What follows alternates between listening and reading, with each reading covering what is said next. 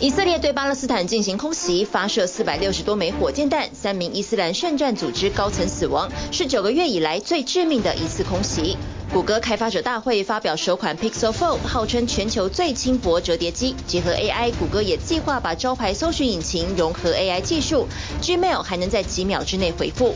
南韩将新冠疫情预警下调为警惕，与地方性流行病同级。再松绑措施，预计六月正式实施。以后报复性旅游机票价格飙涨，几乎是疫情前的两倍。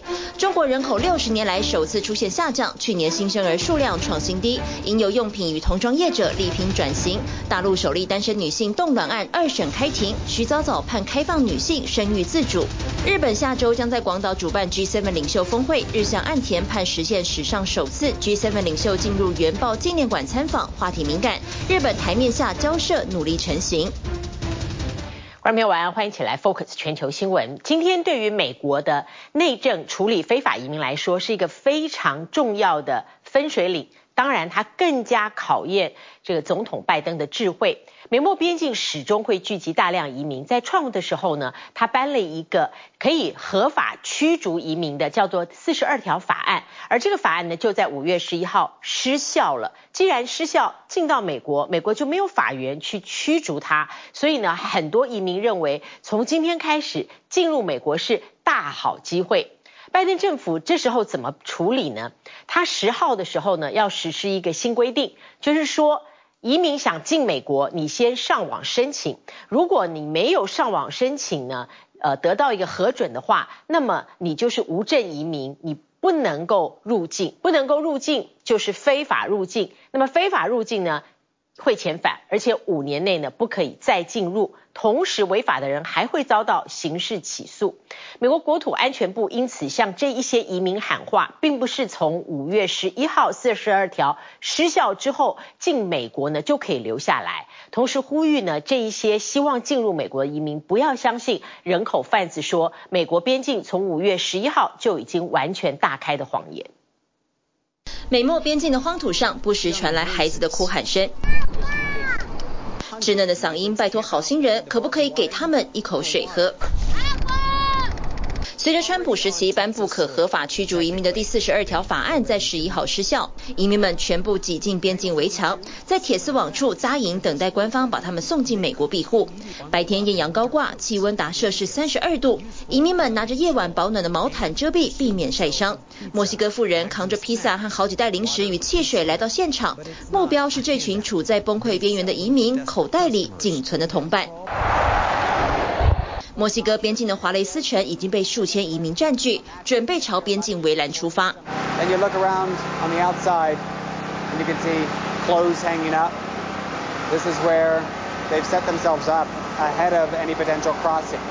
第四十二条法案十一号生效，有移民认为这是实现美国梦的大好机会，因为取而代之的八号法案要求庇护官员必须处理每一个移民的入境申请，但拜登政府在法案失效前夕推出新规定，没有事先上网申请的无证移民，就算抵达边界也会被拒绝入境。We are making it very clear that our border is not open. That crossing irregularly is against the law. 美国国土安全部强调，第八号法案并没有让入境变得更简单，偷渡者必须付出代价。Unlike under Title 42, an individual who is removed under Title 8 is subject to at least a five-year bar on re-entry into the United States and can face criminal prosecution if they attempt To cross again. 德州边境城市埃尔帕索已经有大量非法移民在这扎营，警方深夜前来发传单，移民们以为是入境有了希望，但传单内容却让他们心寒。美国联邦政府要求他们尽速到移民中心自首。What happens if they return you back? 眼看警方不断前来巡逻，移民们担心再没有动作会遭到强制驱逐。可是自首的下场也是被遣返。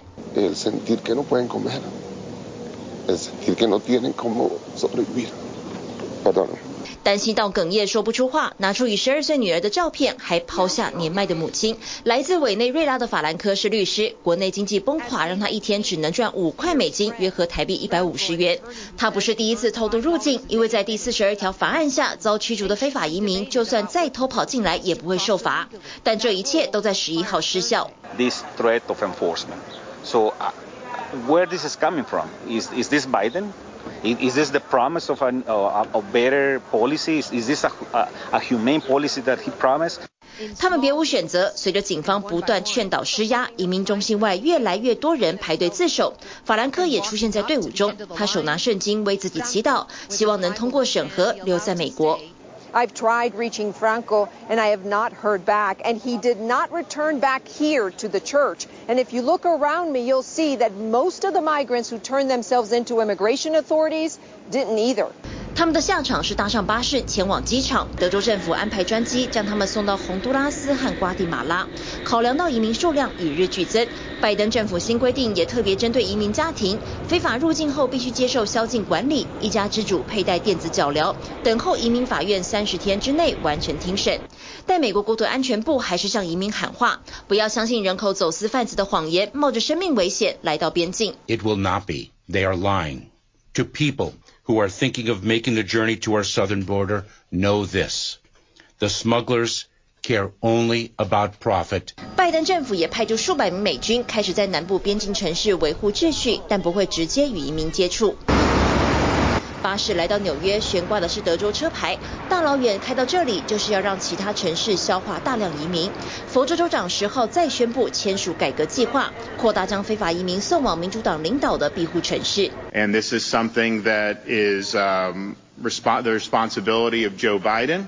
Uh, this is a responsibility that he has defaulted on really from day one of his presidency. 第四十二条法案失效后的未知和彷徨，数万名还在途中的移民们只能保持着无论如何只要跨越边境就有希望的信念，继续朝美国前进。TVBS 新闻综合报道。确实，Focus 这一些现象呢，都反映出来，拜登他在国际的外交战场上面合纵连横对抗中国，到目前为止看起来很有成绩，但是他在国内要处理了很多问题，这些问题都跟社会治安跟稳定度有关，依旧非常棘手。外交战场上即将要登场的是 G7 七大工业国组织，那么今年呢，轮值主席国是日本，这场高峰会十九号在广岛举行，广岛具有高度的敏感性。因为在这 G7 的大国当中，仍然有国家拥有核武。那么日本呢，是全球唯一战争的原爆国。被爆的这个城市广岛，他出了一位首相，就是现在的岸田文雄。所以他极力邀请这次 G7 的成员国这些元首能够进原爆纪念馆参观，这成为在这次高峰会里面相当相当敏感的一环。他能够办到吗？如果岸田文雄，把 G7 的领袖劝进了这个原爆的纪念馆，这将是史上第一次。距离峰会还有一个星期，日本政府依旧按照首相的这个期望，努力不断的在交涉。G7 七大工业国组织高峰会十九号即将在日本广岛召开，身为主席国，日本肩负一项重要使命。被爆の実相を见てもらわないとな。 岸田家族出身广岛，身为广岛人，日向岸田文雄心系零核武世界。核兵器のない世界への机运が后退していると言われている今こそ、広岛の地から私は核兵器使用の惨祸を繰り返してはならない。趁着 G7 广岛峰会，岸田文雄坚持实现成员国领袖参访和平纪念馆，若能成真，将会成为历史新页。但是除了日本之外，G7 当中不少是核武拥有国。七十八年前，在广岛长期投下原子弹的美国。核武试验造成赔偿纠纷的法国，其他包括英国，都是所谓的核弹俱乐部会员。要让这些领袖走进反核意义浓厚的纪念馆，谈何容易？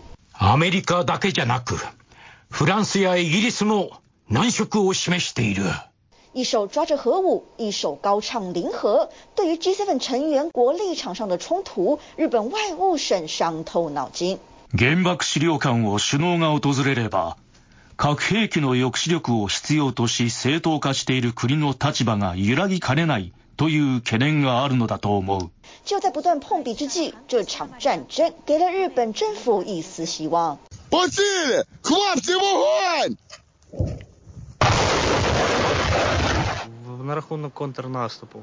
Мы завжди готові, завжди. Тільки якомога більше снарядів хай нам дають, і все, і ворога просто якомога більше будемо знищувати.俄罗斯对乌克兰发动的军事侵略，正好替日本政府解套，从俄罗斯的核武威胁出发，整合西方国家看法。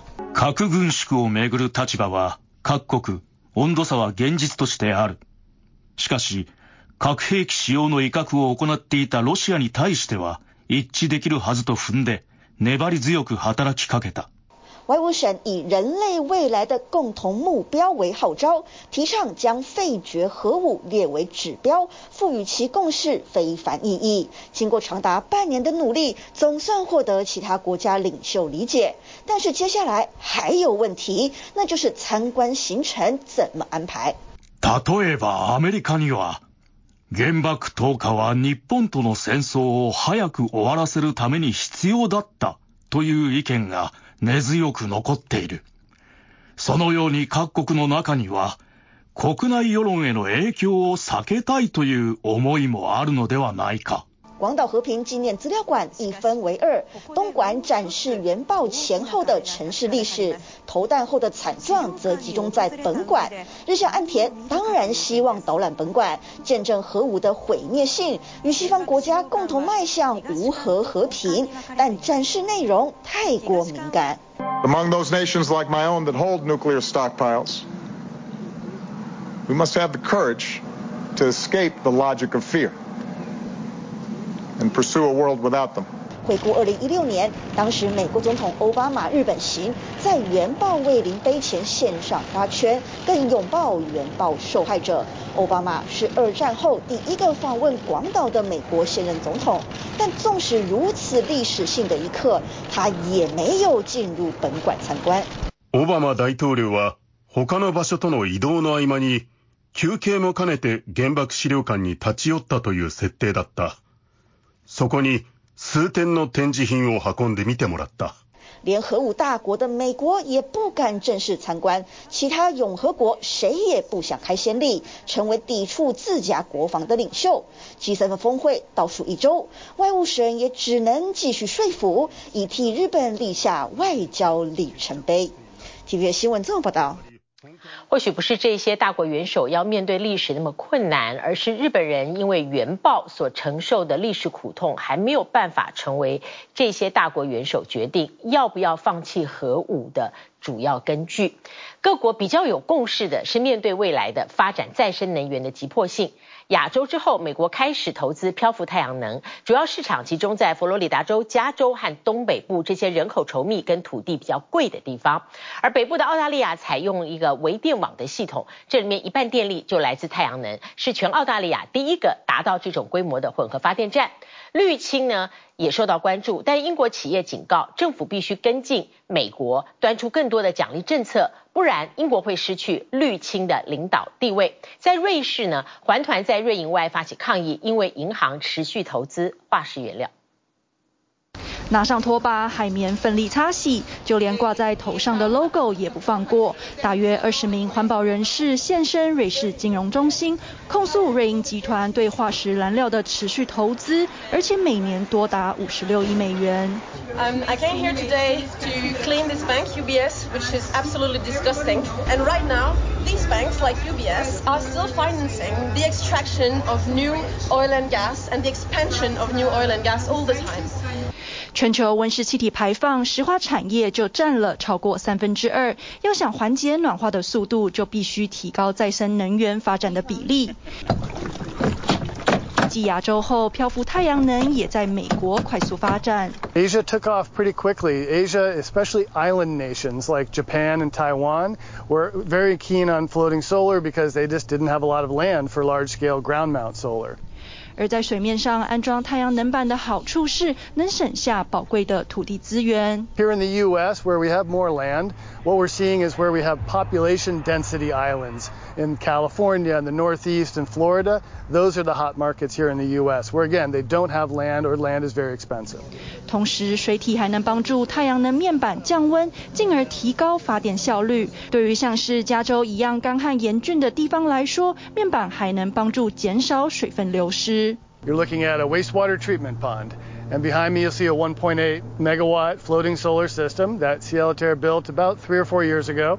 One of the first ones here in California.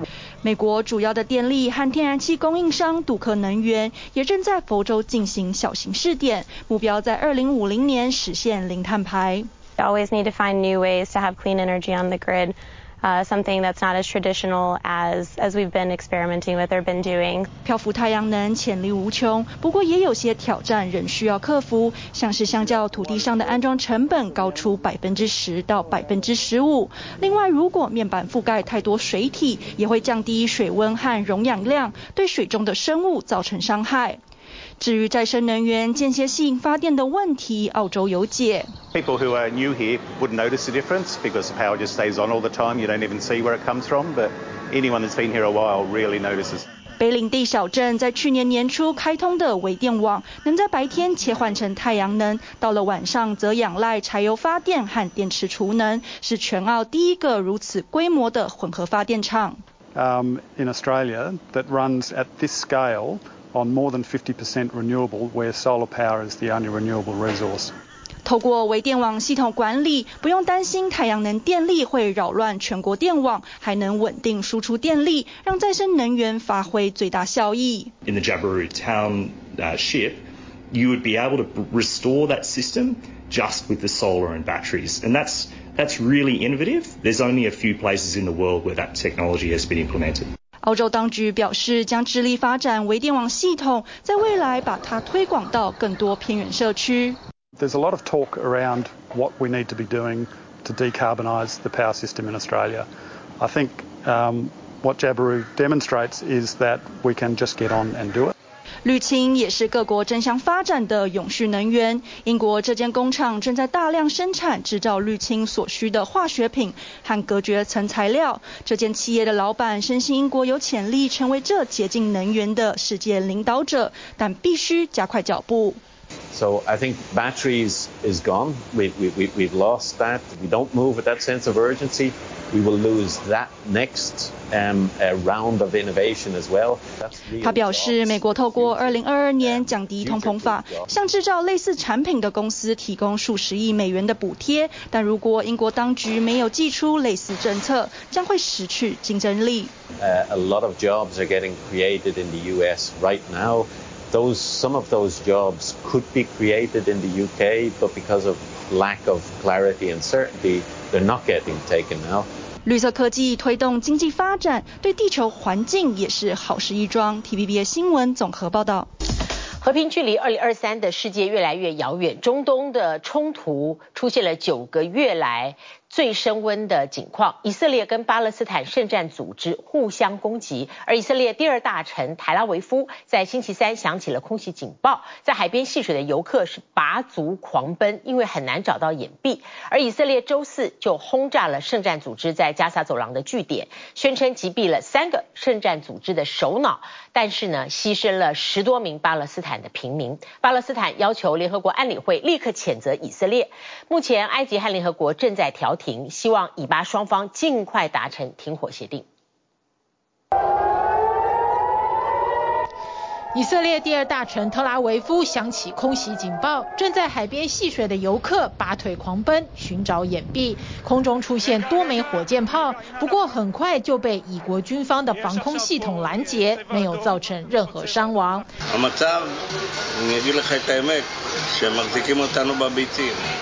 לא, אנחנו לא יודעים פה ולא יודעים שם, לא יודעים כלום. אנשים לא יכולים ללכת לעבודה, אין בתי ספר, אין... אה, 这一次攻击以色列的是巴勒斯坦伊斯兰圣战组织，他们从加萨走廊的据点发射火箭炮，这又是一连串互相报复的攻击。事件的开头要从周二说起，以色列对加萨走廊的圣战组织发动炮袭，摧毁了他们四十座的发射炮台，造成十多名巴勒斯坦平民丧生，其中还包括小孩和妇女。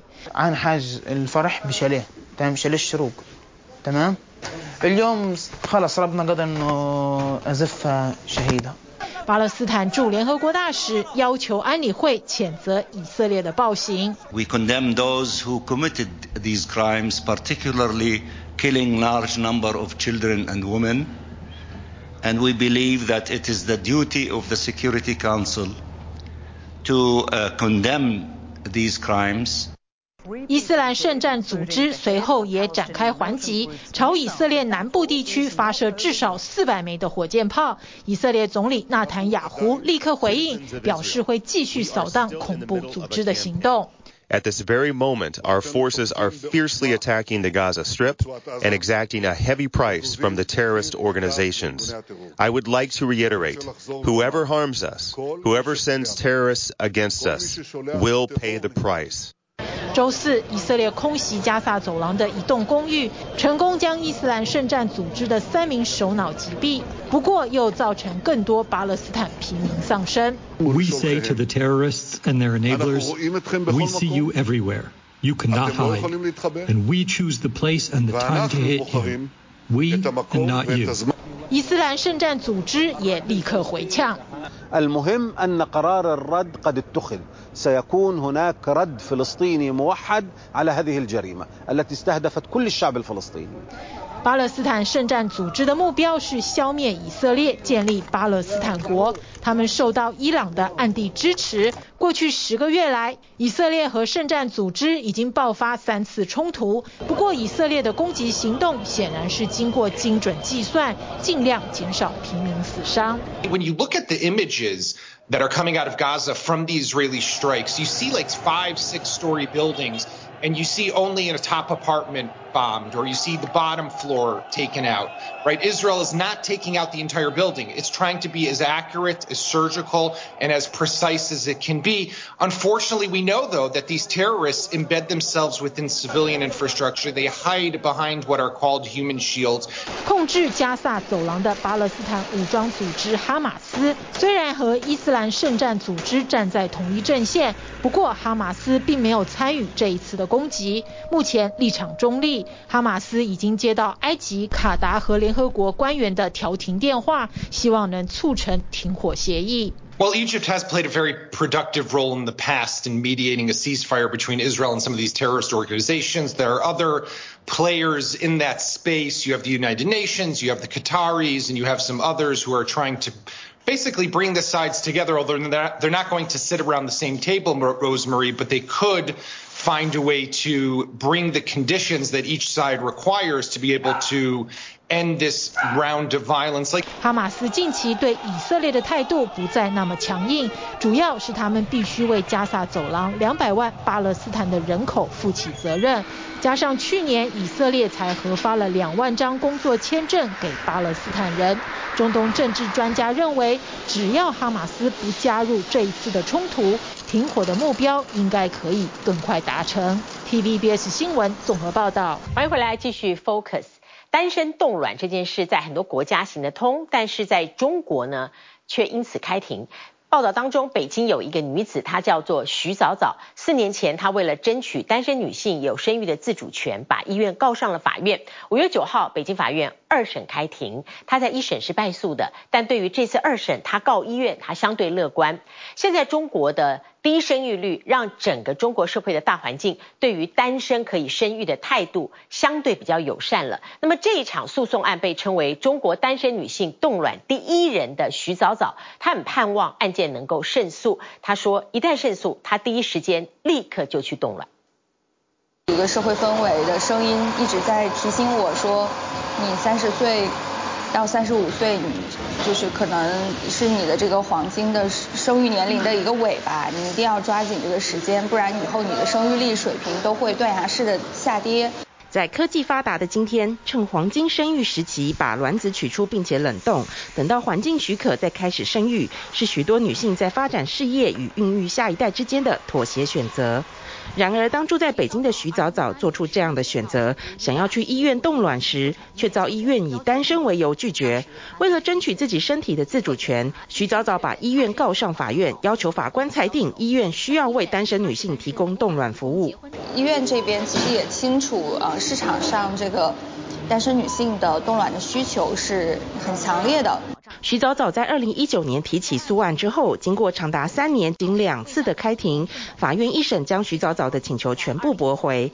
徐早早坚持上诉，本月九号终于在北京中等法院二审开庭。今天整体来说，我觉得还是挺顺利的吧，整个这个过程。没有宣判是吗？没有宣判，没有。尽管法院方面与一审相同，都以案件复杂为由选择不当庭宣判，但对徐早早来说，对这回的判决结果感到审慎乐观，因为整个大环境的态度已经有所改变。我们目前不主张进行卵子库的建设和卵子的这个轻易的同意卵子进行冻存，但是呢，我话反过来说，对那些真正需要的人，他冻起来是为他自己将来用。这个我觉得应该放开。尤其当二零二二年中国人口出现六十年来首见的负成长，出生率千分之六点七七，小于死亡率千分之七点三七，生不如死已经成为现实，鼓励生育就成了重中之重。尤其对婴幼儿产业来说，多一个客户就是多一份生存与成长的希望。出生率的这个影响，我觉得它是非常非常。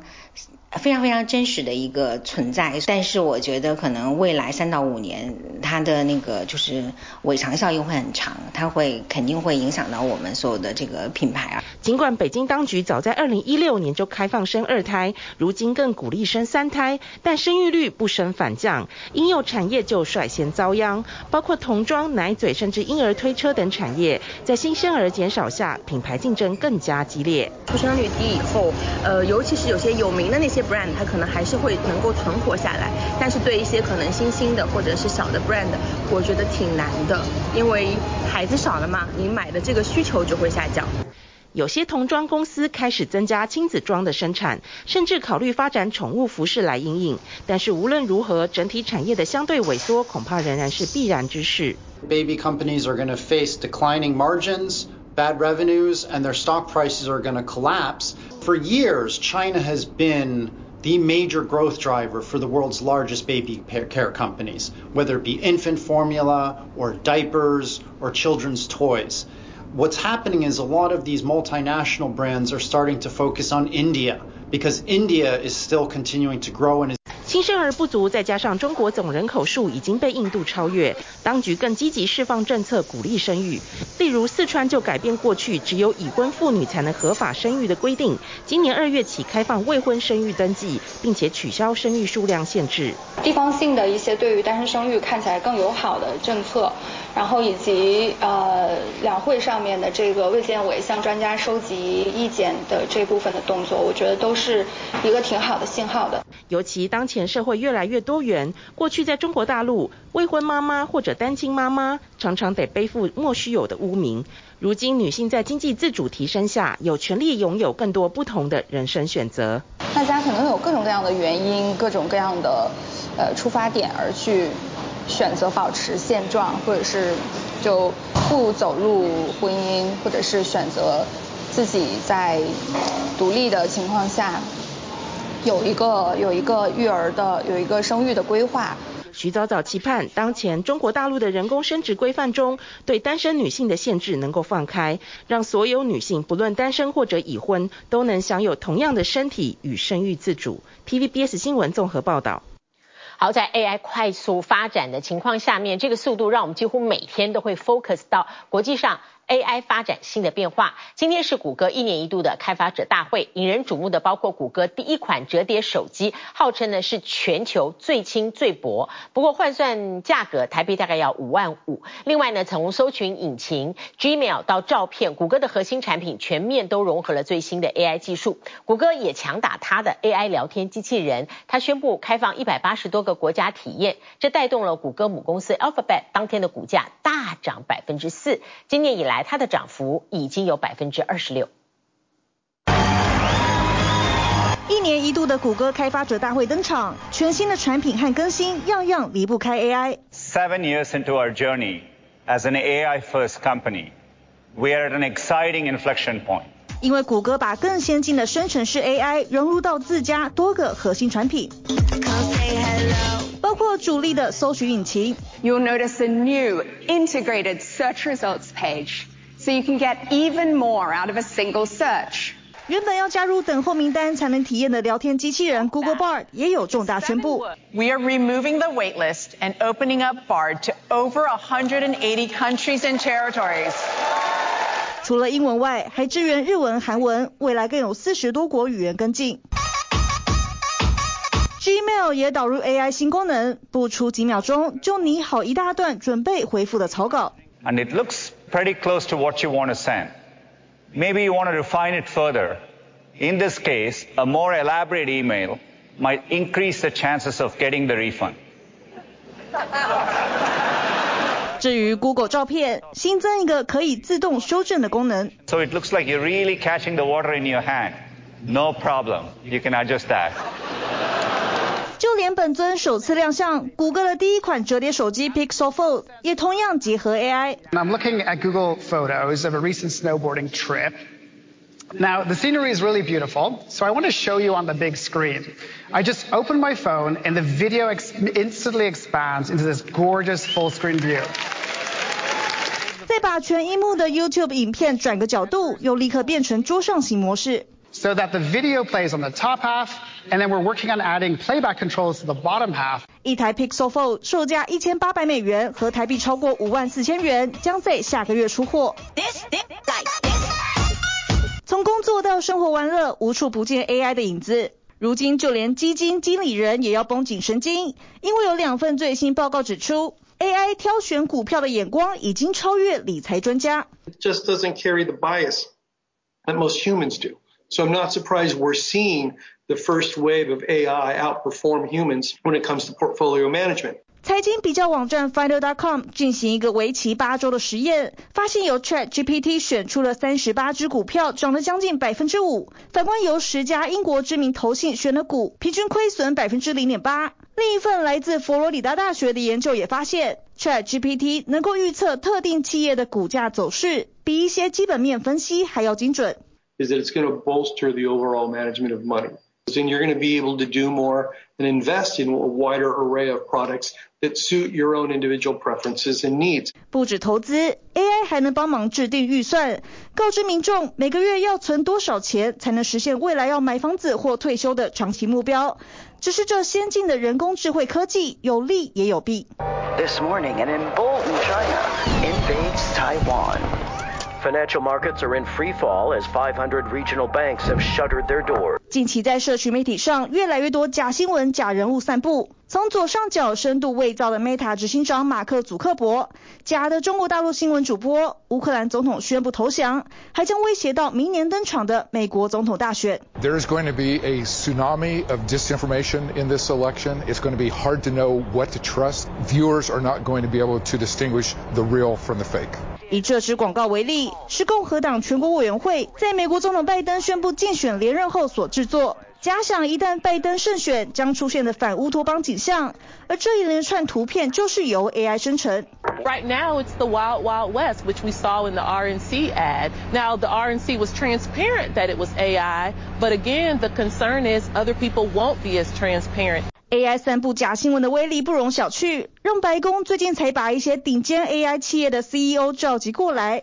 拜登亲自警告 AI 对公众构成的危险性。由 AI 惹出的乱子，谁来负责？十一号，欧盟的国会议员就要针对 AI 法草案进行投票，将涵盖著作权等多项议题。TVB 新闻综合报道。好，又有一个呃，我们台湾人很喜欢去的旅游国家，把新冠疫情预警下调为警惕，也就是说，它的级别就是等于一个地方的流行病，这就是南韩。这个星期有日本。有南韩等同宣告疫情过去了，那么整个松绑六月会全面实施。但是当疫情过去以后，报复性的旅游让大家现在开始有感觉，尤其要订这个夏天旺季的机票价格，有时候呢那个键就是按不下去。我们就来看一下南韩好了，在疫情以后的机票价格如何？暑假七月份的时候，首尔仁川机场往返美国洛杉矶，以经济舱来说，大韩航空的票价破了三百万韩元，换算台币。币要六万九千六百块钱，你可以说等于是七万块。韩亚航空呢要两百八十三万韩元，折合新台币呢 round trip 要六万五千七百块钱。这些票价呢都比在疫情前从南韩飞美国西岸多了百分之二十。在比照疫情前二零一九年旅游旺季，航空公司那时候打过促销战来比的话，现在这个票价还是当时的，甚至比两倍要更多。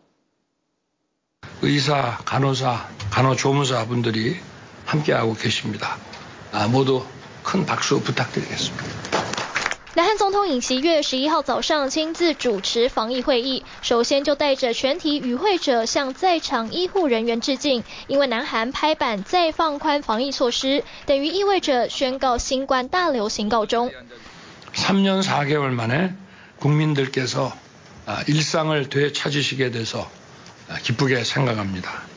南韩宣布将新冠疫情预警从严重下调到警惕，传染病等级从乙降到丁类，与地方性流行病同级。六月份开始，南韩确诊隔离天数将从义务七天改为建议五天，也取消对入境者的检疫建议。而除了设有病房的医疗机构，其他场所全面解除口罩令。不过，检疫治疗费用补贴仍会继续维持。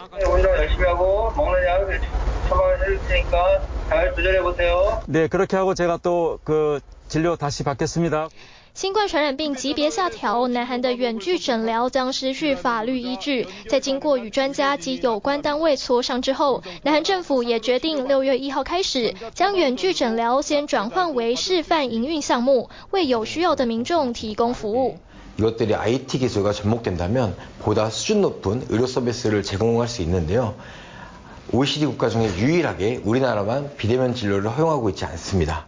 从二零二零年二月至今，南韩累积三千六百六十一万次远距诊疗。三年间，相关网络平台应运而生。开发商们担忧投资心血化为乌有，还曾经发起请愿联署。南韩政府有意修订传染病法，推动远距诊疗全面合法化，但相关法案仍滞留国会。 코로나19 확진자가 회사에 와서 그런 좁은 산밀의 공간에서 이제 같이 근무를 했을 때 1, 2주 안에 그 안에 직원들이 다 같이 아프게 맞아요. 되면 회사에 더 영향이 갈 수도 있거든요. 그래서 네. 重返疫前生活不乏大跃进，医学专家提醒自律防疫的重要性，而建立生病就休息的社会文化是当务之急。南韩原定分三阶段恢复日常，如今一二阶段合并实施，最快明年进入最后第三阶段，届时所有防疫及新冠诊疗补贴将完全终止。 신속한 검사가 변이 감시가 안 되기 때문에 외국에서 공유하는 변이 자료 이런 것들을 완전 끊임없이 봐야 돼요. 南韩防疫当局强调，接下来会对国内外疫情保持关注，活用大数据平台监测变种病毒。而若是再次出现大流行，也准备好一天能够应对一百万例的医疗量能，确保可用两百天的疫苗和治疗剂，让民众安心。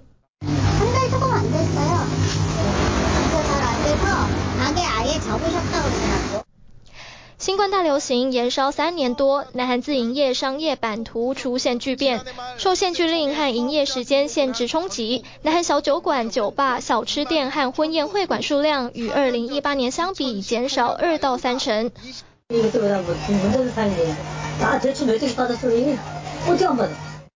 不过，网络商城却趁势崛起，登录数量从二零一八年的二十一点八万家，去年底突破五十四万家，增幅达到百分之一百四十八。二零二二一整年，南韩网络交易额累积两百零六兆韩元，约台币四点七五兆，是有记录以来最高。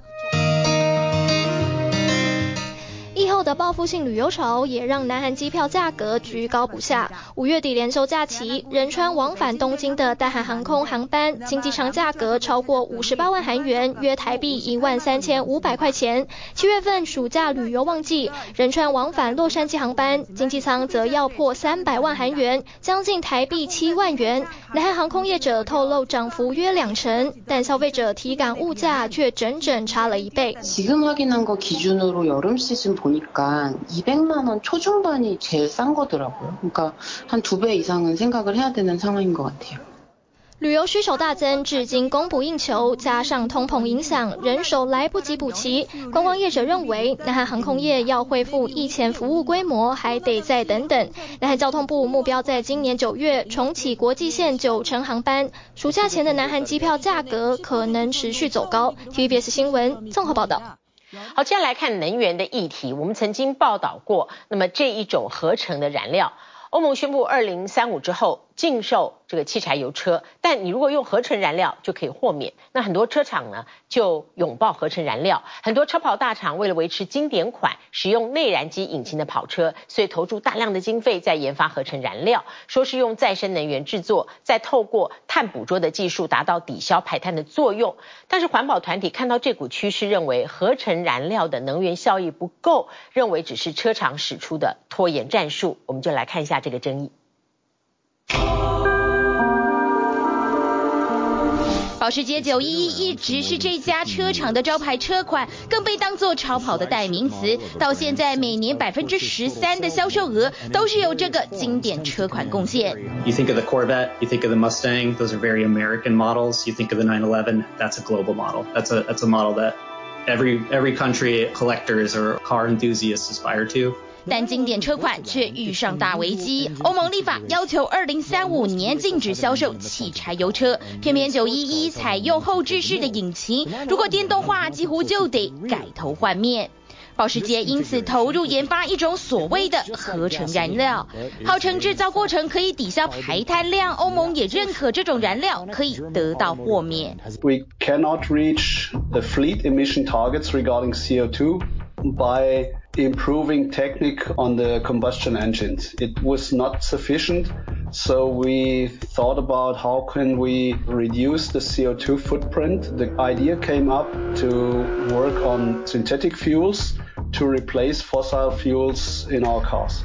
所谓的合成燃料，其实就是利用海水电解出氢，在捕捉空气当中的二氧化碳结合，再制造出甲醇，再用合成甲醇作为基底，打造化学结构还有特性都跟汽油非常相似的合成燃料。强调整个过程都使用绿能，因此整体就能达到碳中和。目前保时捷已经投入超过一亿美元，跟西门子还有埃克森美孚共同合作，在包括智利还有澳洲等地区进行生产。There is a pilot project in the Magallanes region of Chile, an area on the southern tip of the country.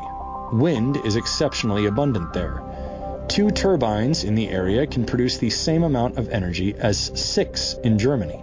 去年十二月，这种燃油已经首次加入保时捷911当中试用。今年三月开始商业制造，试行阶段一年大约可以生产十三万公升，预计二零二六年到二零二八年可以达到十亿公升。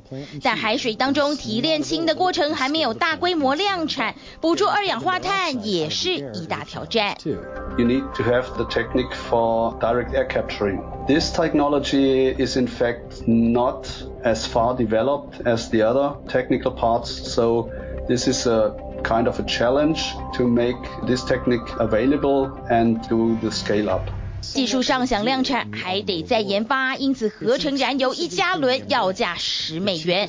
如果量产，可望降到一加仑七点五七美元。尽管燃料价格让人望之却步，但对拥有名牌超跑的车主来说，还是愿意买单。尤其保时捷号称出产的车辆有七成都还在路上跑，未来就得靠合成燃油续命。If possible, and if the regulatory conditions are, are good and the customers want, for Porsche it would be an absolute option to keep the 911 as a combustion engine car uh, for, uh, for a longer time. 但根据国际洁净运输理事会的分析，虽然合成燃料制作的过程都利用再生能源，而且还用碳捕捉，但实际上能源效益不如预期。 According to the group, only 52% of the electricity, the energy that goes into the fuel production process, is actually captured in the final fuel. The rest is wasted. On top of that, 70% of the energy in the fuel itself is wasted when it burns in the engine. That means that only 16% of the total available energy is used. 环保团体更担心合成燃料成为汽车产业拒绝发展电动车的借口。但保时捷强调，二零三零年之前，旗下将会有八成的车款都是电动车，并没有减少电动车的研发。而且全球还有十三亿要使用汽柴油的车辆，过渡期势必还是要仰赖合成燃料，才能达到减碳目标。因此看好合成燃料的商业潜力。TVBS 新闻综合报道。谢谢您今天跟我们一起 focus 全球新闻，祝你平安。我们下一次同一时间再会。